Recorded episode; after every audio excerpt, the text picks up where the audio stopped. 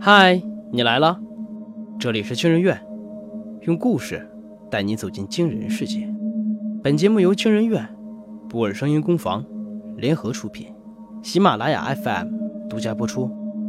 我是惊人院研究员哈皮，我是惊人院研究员乔毅。今天要讲的故事是人类史上第一桩假穿越案，作者欧三奇。直到今天，我仍记得实验成功时的那份喜悦。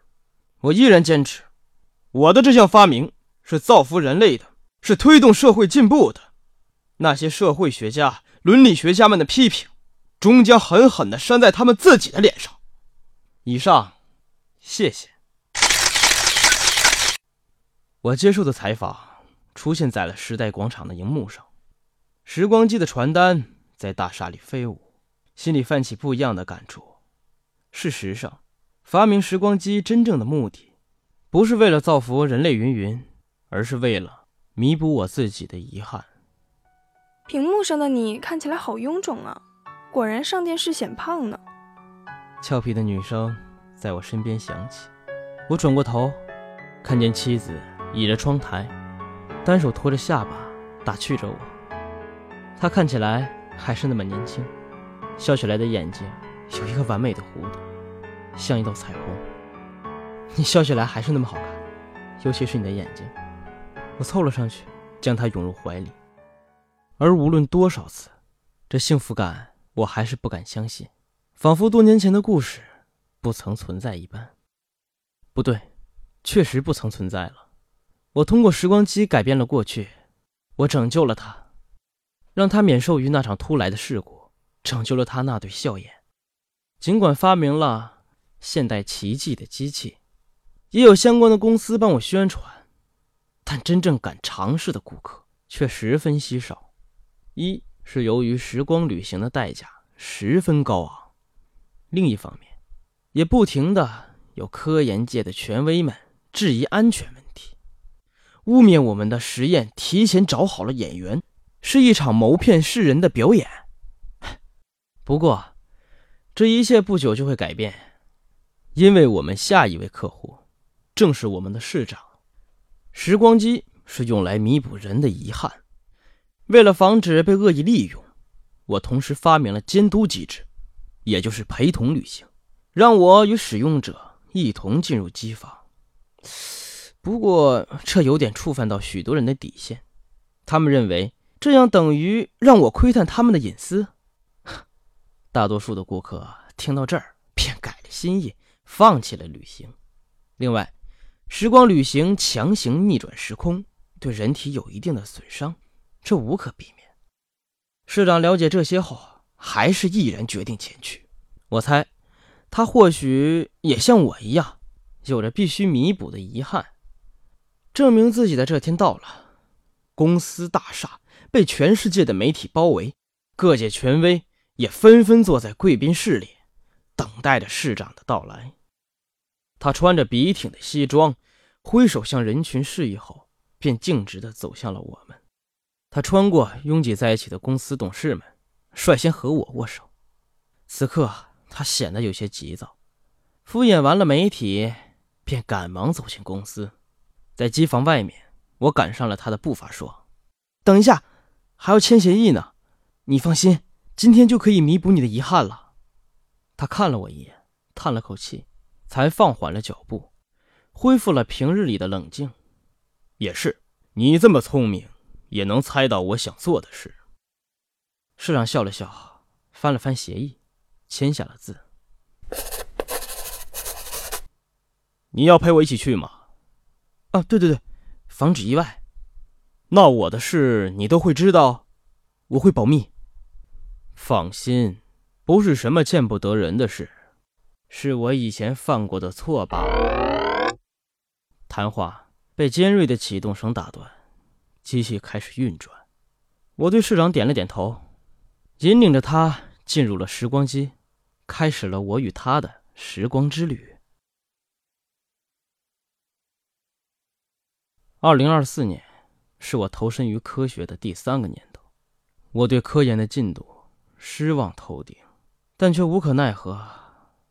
一次次的实验失败，让我陷入了时空悖论，以至于我竟开始从酒精里寻找解脱。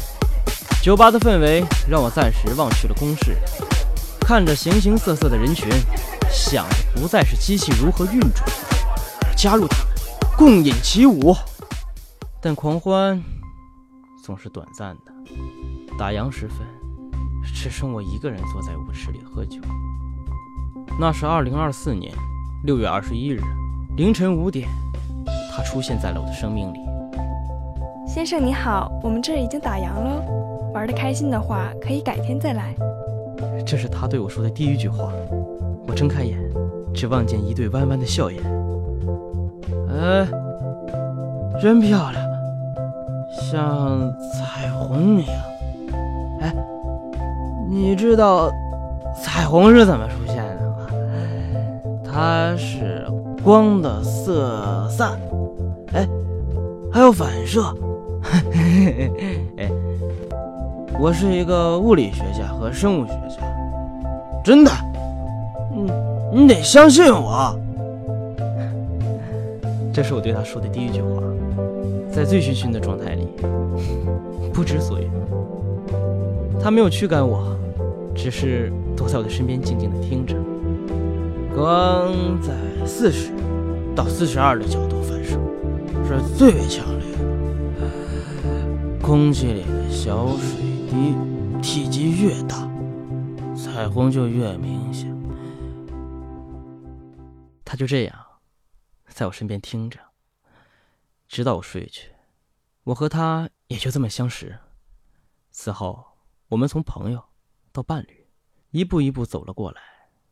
他支持我的研究，我时常因工作忽视了他，他也给了我最大的体谅。那时，我就暗暗发誓，要给他最幸福的人生，让他的双眼永远保持笑意。然而，那场事故发生了，城市崩电系统崩溃，车辆人群陷入混乱，我的工作也因故停止。我看着窗外吵闹的大街，并不想提前回家，反复想着我的时光机器。可是那通该死的电话还是打了过来，他出事了。我发了疯的往医院跑，可偏偏混乱的人群不停的阻碍了我。医院的电话又说的含糊，我像只快被煮熟的青蛙，在人群里跑跳着。而到医院后，我听到了此生难以接受的消息：他失去了眼睛。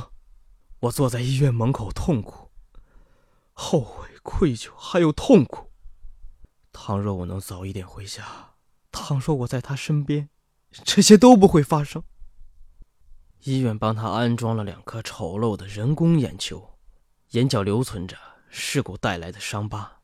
我压制住情绪，每天安抚他，欺骗他只是失明而已，眼睛还是那么美，像彩虹一样。市长醒过来了，我微笑着看着他。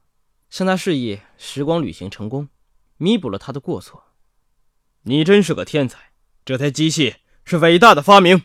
他冲过来，紧紧地抱着我，用力拍打我的背。我看到了他的过去，也理解他的激动。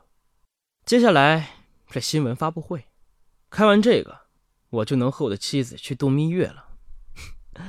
想到这儿，我有些迫不及待了，同他迅速走向发布会现场。媒体朋友们。电视机前的市民朋友们，你们好！我今天在这里是想和大家分享一件事。尽管我对外宣称我并无儿女，但其实我有一个十四岁的女儿。这件事惊起了轩然大波，我也猜到市长会把这件事情讲出来。他示意大家安静后，继续讲道：“在我上任前，有许多无耻的政敌，为了保护我的女儿。”我欺骗了大家，对不起。可我的女儿永远的停留在了十四岁。是啊，因为我的过度保护，她与外界几乎没有沟通，在长期压抑下，她患了抑郁症，而我对这种病一无所知，让她每天都活在痛苦之中，直至死亡。可是现在，他回来了，我用时光机改变了过去。拯救了他，也拯救了现在的我。我要由衷的感谢吴博士的发明，是他让一个父亲获得了救赎，是他让人类更加幸福，让社会更加美好。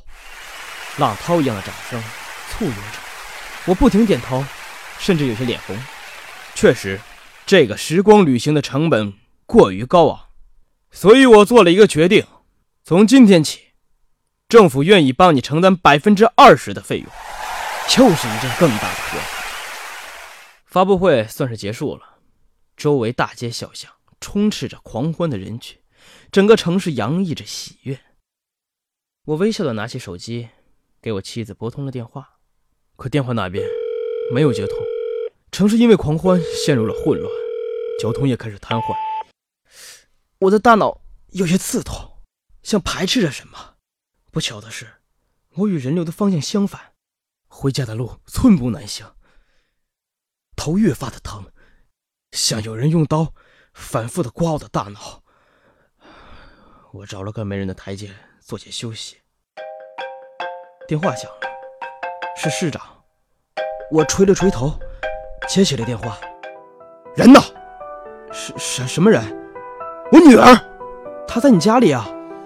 可为什么我回家只看见了她的照片挂在那里？她肯定在。你已经通过时光机，时光机个屁！我回家什么都没有，只有她的照片。我还去了墓地，她的墓还在。你要我去挖出来吗？不可能啊！之前。那几个人是你请的演员吧？还说什么你自己也有？我呸！我看你根本就不是什么科学家，你他妈就是个骗子！你看过我妻子？我告诉你，她以前是因为事故眼部受伤，是我，是我用时光机挽回了事故。现在大家都知道她眼睛有多么美。你在说什么？你老婆明显是个瞎子，她那副假眼球可吓人了。是你演戏把自己都演进去了吧？我有些发懵，但随即转为了愤怒。你给我滚！不相信就别用！我已经通过时光机拯救了他，也拯救了你的女儿。我愤怒的按下电话，站起身，朝家的方向走去。近日，谎称发明时光机的吴博士及为其宣传团队正式被抓捕。由于此次犯罪是人类史上第一次对记忆犯罪。罪名暂时未定。社长关掉了电视，冷漠的把脸侧到一边，并不想与我对视。你想起来了吗？嗯，说吧，也许能争取死缓。我发明的时光机，其实应该叫做记忆修改器。为了救回他的眼睛，我疯狂的赶进度，可收效甚微。逆转时空，连理论上也无法实现。这时候，我想起了另外一个科研项目。修改记忆，只要修改我与他的记忆，就等同于改变了过去。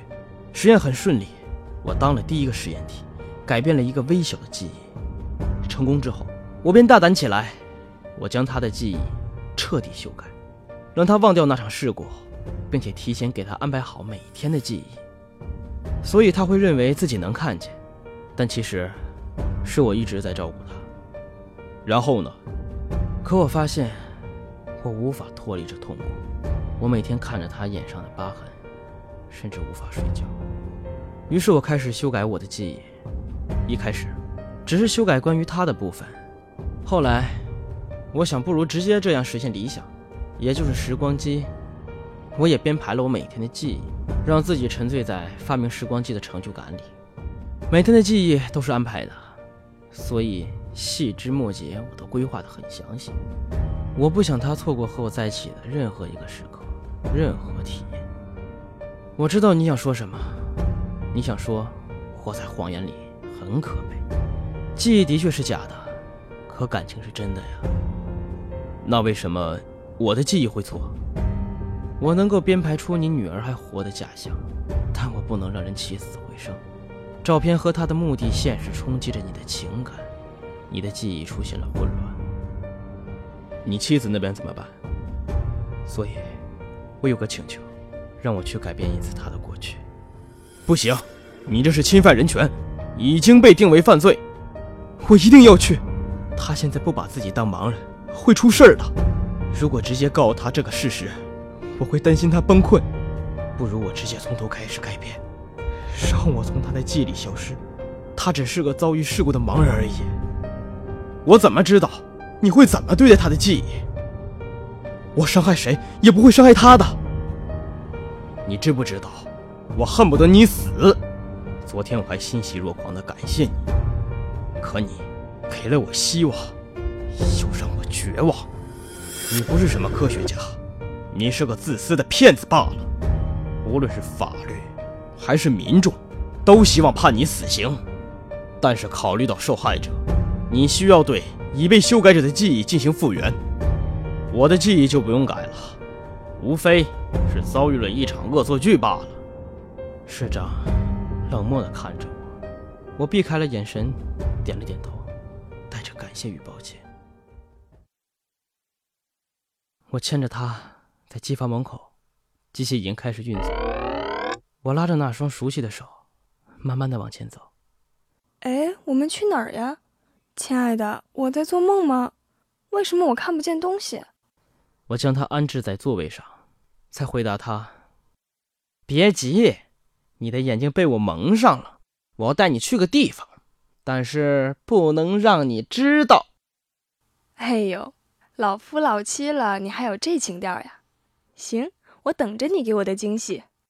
这是我们最后的对话。我操作起了机器，在他的记忆里杀死了我。